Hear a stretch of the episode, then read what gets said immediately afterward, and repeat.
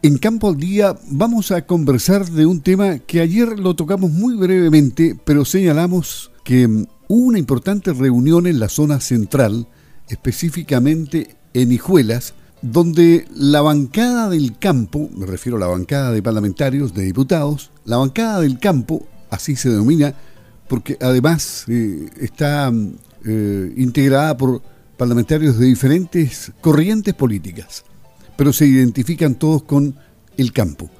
Ellos se reunieron con Fede Fruta y otros gremios productores de fruta del país y fueron a terreno, estuvieron en terreno, conversaron con los dirigentes y hoy día vamos a hablar con Víctor Catán, él es director de Fede Fruta, vinculado fuertemente con la región de los lagos y con la provincia de Osorno, porque también tiene inversiones en esta parte del país.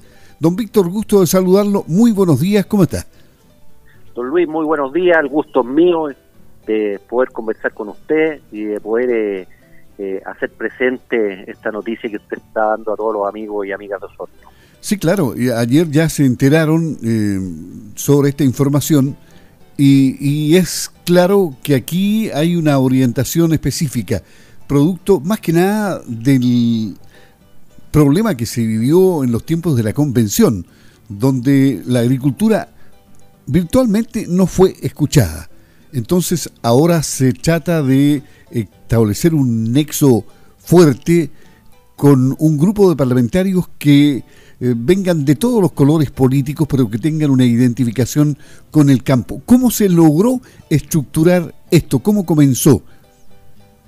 Bueno, esto comienza primero con la bancada corralera, con la bancada de las tradiciones, que se formó ya hace unos cuatro años atrás, y aprovecho mandarle un, un saludo al ex diputado Pérez, que, que, es de la zona Biobío, eh, que, que trabajó mucho para que se formara esto.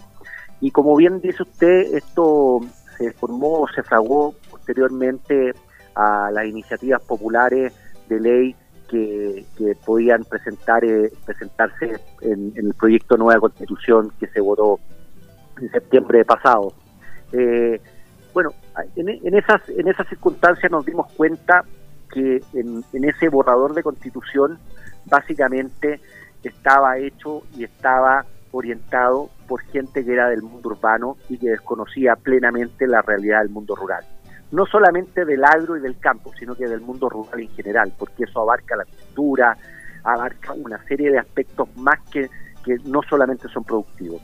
Y, y, el diputado Moreno, Benjamín Moreno y Nelson Venega tomaron el guante de esto eh, y se le ocurrió, en conjunto con el que habla, formar la bancada del campo.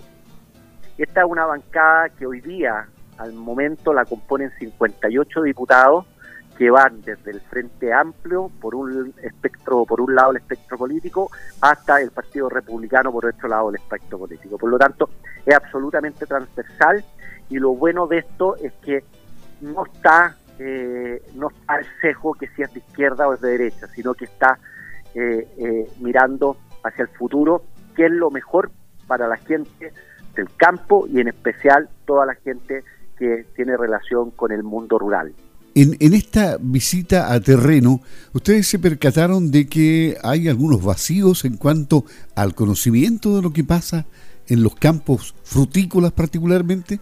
Sí, pero es importante comentarle, don Luis, quienes componen por el otro lado la, esta agrupación.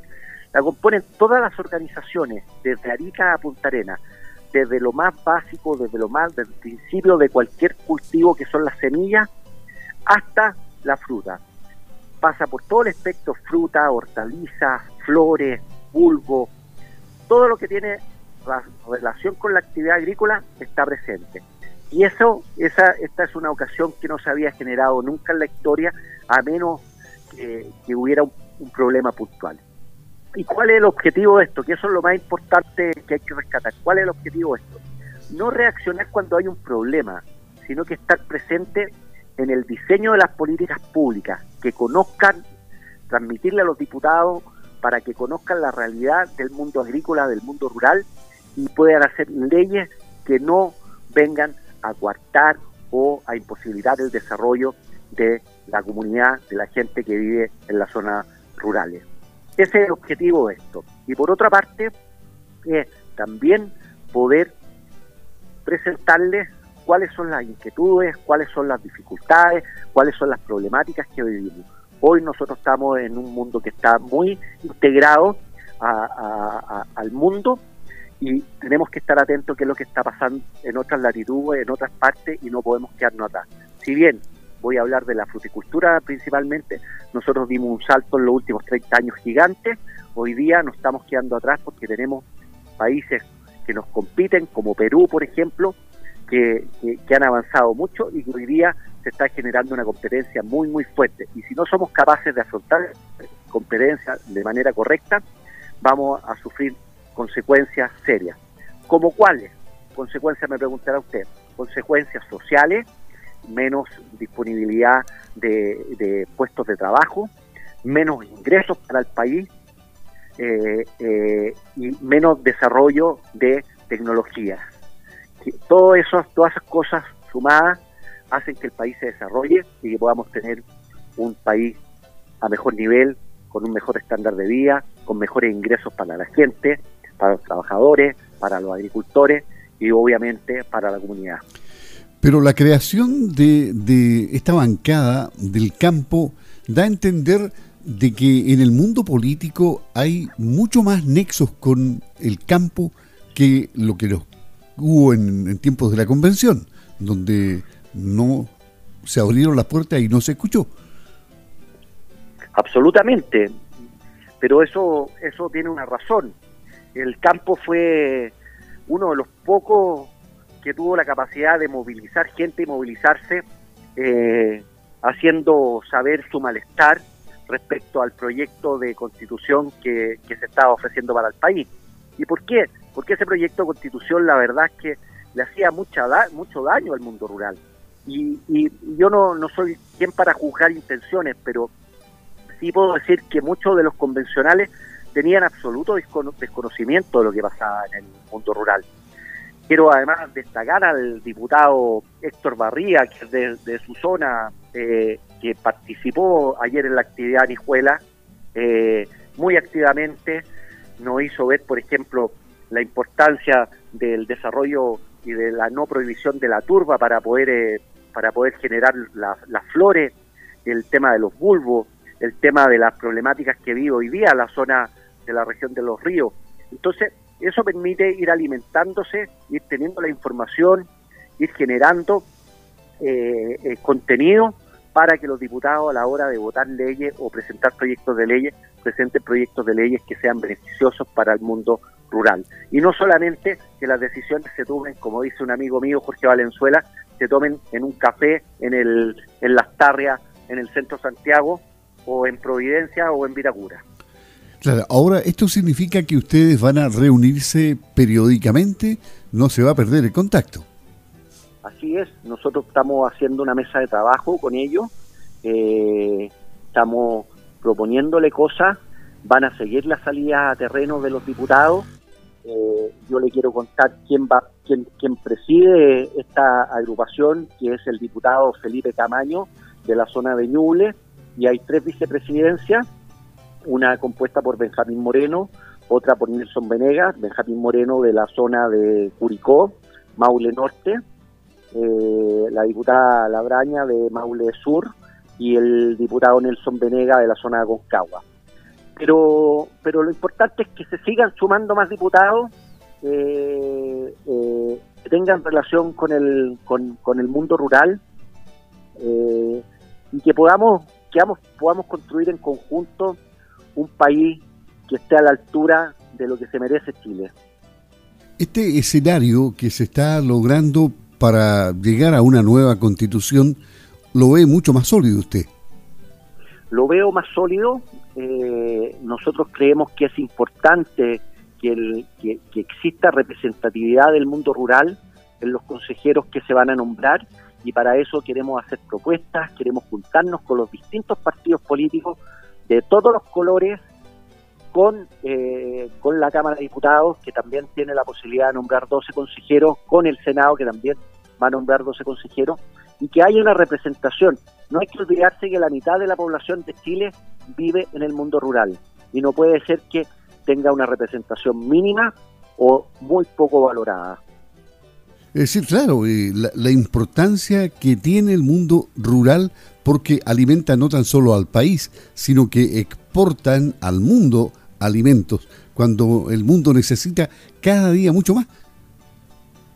Así es, yo conversaba con un diputado hace, una, hace unos días atrás y él me decía que la agricultura eh, no tenía valor agregado. Entonces yo le decía, escucha, diputado, lamento su desconocimiento, pero la agricultura lo que más tiene es valor agregado, tiene tecnología, tiene, tiene mucho, mucho desarrollo, o sea, quién se vivía los rendimientos de un trigo, los rendimientos en una lechería, el desarrollo que se ha producido en el sur de Chile con la agricultura, eh, dónde hemos llegado con las cerezas, dónde hemos llegado a la uva, todos los mercados que hay, eso es todo valor agregado, o sea, nosotros no es que pongamos una planta, una semilla a la tierra y esperemos que esté porque sí. Hay todo un, desarrollo, un desarrollo tecnológico, de ciencia, eh, genético. Eh, y ¿sabe qué? Hay un, un, valor en el trabajo de la gente, en la, en la expertise de la gente para hacer esas labores que, el mundo urbano desconoce plenamente. Y una última cosa que le voy a decir, don Luis, una última cosa que, me parece destacable eh, resaltar. En la pandemia el mundo rural lo muestra capaz de echarse los fardos al hombro, los sacos al hombro y seguir avanzando. En ninguna mesa de Chile faltó el alimento, porque el mundo rural jamás paró de trabajar. Y eso tienen que saberlo aquellas autoridades que miran en menos a la gente que vive en el mundo rural. Usted que, que tiene un pie en la zona central y otro acá en la zona sur, en la provincia de Osorno. ¿Cómo ve el crecimiento de la fruticultura a la que se refería hace un momento en, esta parte del, país, eh, con todos sus problemas que ha tenido en el último tiempo, particularmente de precios? Eh, ¿cómo, ¿Cómo ve el, el, recambio que ha habido? ¿Cómo, ¿Cómo se han convertido muchos a la fruticultura o paralelamente con otros rubros han incursionado en la fruticultura? Eh, me parece destacable, me parece muy interesante, va muy de la mano además con lo que se está produciendo con el cambio climático. Han, mejorado las condiciones en el sur para producir fruta, pero también lo que hacía mención anteriormente, el desarrollo de nuevas variedades que son resistentes a mayor humedad, a lluvia, hacen posible que se pueda desarrollar la fruticultura en la zona sur. Y hoy día tenemos cuarenta y tantas mil hectáreas de avellano, tenemos una cantidad importante que están en la, en la, en la región de los ríos de cereza, tenemos las flores, tenemos los arándanos y otras otras cosas que se están eh, que se están empezando a desarrollar que, que traen que traen desarrollo. La agricultura no, yo siempre digo no solamente es una actividad económica, es una actividad que da eh, eh, las oportunidades al mundo rural para desarrollarse y crecer y poder combatir la pobreza, sobre todo la pobreza extrema. Bueno, y, las viñas han entrado también hasta Aysén. Pues, eh, tenemos viñas acá en San Pablo y en otros puntos de la zona sur, incluso con pequeños agricultores que están iniciándose en este momento en el sector de San Juan de la Costa. Así es, así es. Bueno, ¿para qué mencionar más al extremo sur Chile Chico como, como hoy día un polo de desarrollo, la fruticultura, eh, la vienen a mirar los gringos y, y quedan, quedan totalmente asombrados de lo que de lo que somos capaces de hacer pero pero necesitamos tener políticas que aún contribuyan más a este desarrollo no puede ser por ejemplo que haya una descoordinación en distintos órganos del estado que por ejemplo no permitan o tengan las semillas detenidas 10, 15, 20 días en un puerto, un aeropuerto, cuando esa semilla, si no se siembra en ese momento, se pierde el año. Entonces, hay una serie de descoordinaciones que tenemos que abordarlas, que tenemos que poner políticas nuevas que vayan en pro del desarrollo, que tenemos que hacer el llamado a que la gente se atreva a invertir en el campo, porque el campo es una inversión segura, pero necesitamos que en los lineamientos políticos estén de acuerdo. Yo hacía mención a Perú. Perú, con todo el desorden que puede tener, en 20 años ha desarrollado, se ha desarrollado tremendamente. Hoy día Perú ya ha pasado a Chile en, el número de cajas producidas de uva mesa, Chile de 140 millones de cajas, hoy día vamos aproximadamente en 60, Perú ya va en 70, y, necesitamos estar acorde a lo que pasa en, nuestro alrededor, a lo que pasa en el hemisferio sur. Don Luis, el 80% de la población está en el hemisferio norte. Nosotros tenemos un potencial inmenso para alimentar a ese 80%, más a la gente que vive en el hemisferio sur. Tenemos todo, tenemos suelo, tenemos agua, tenemos tecnología, tenemos conocimiento, pero necesitamos tener políticas buenas, acorde a, estos tiempos. Estamos conversando con Víctor Catán, director de Fede Fruta. A propósito de mm, la formación de esta bancada del campo integrada por diputados desde el Frente Amplio hasta el Partido Republicano, como lo ha confirmado justamente Víctor Catán hoy día en esta conversación con Campo al Día. Es decir, y al finalizar, ¿usted le ve buen futuro a esta especie de alianza entre diputados de la bancada del campo y los productores agrícolas del país? Sí, creo que es una instancia muy especial, muy necesaria y, la verdad es que uno siente el compromiso de los diputados que hoy día la componen. Eh, aprovecho los micrófonos de Sago para hacer un llamado a los diputados que aún no se han sumado, que se sumen, que es una instancia de apostar, es una instancia de terminar las rivalidades de izquierda y derecha y pensar en Chile y en la gente que y en todos los chilenos. Le agradecemos a Víctor Catán el haber conversado con Campo al Día. Muchas gracias, que esté muy bien y tendremos nuevamente una oportunidad de ir conociendo cómo avanza el trabajo de esa mesa que usted mencionaba que ya se inició junto con la conformación de la bancada del campo y la integración de los gremios agrícolas. Que tenga un buen día. Hasta pronto. Gracias. Hasta luego. Gracias.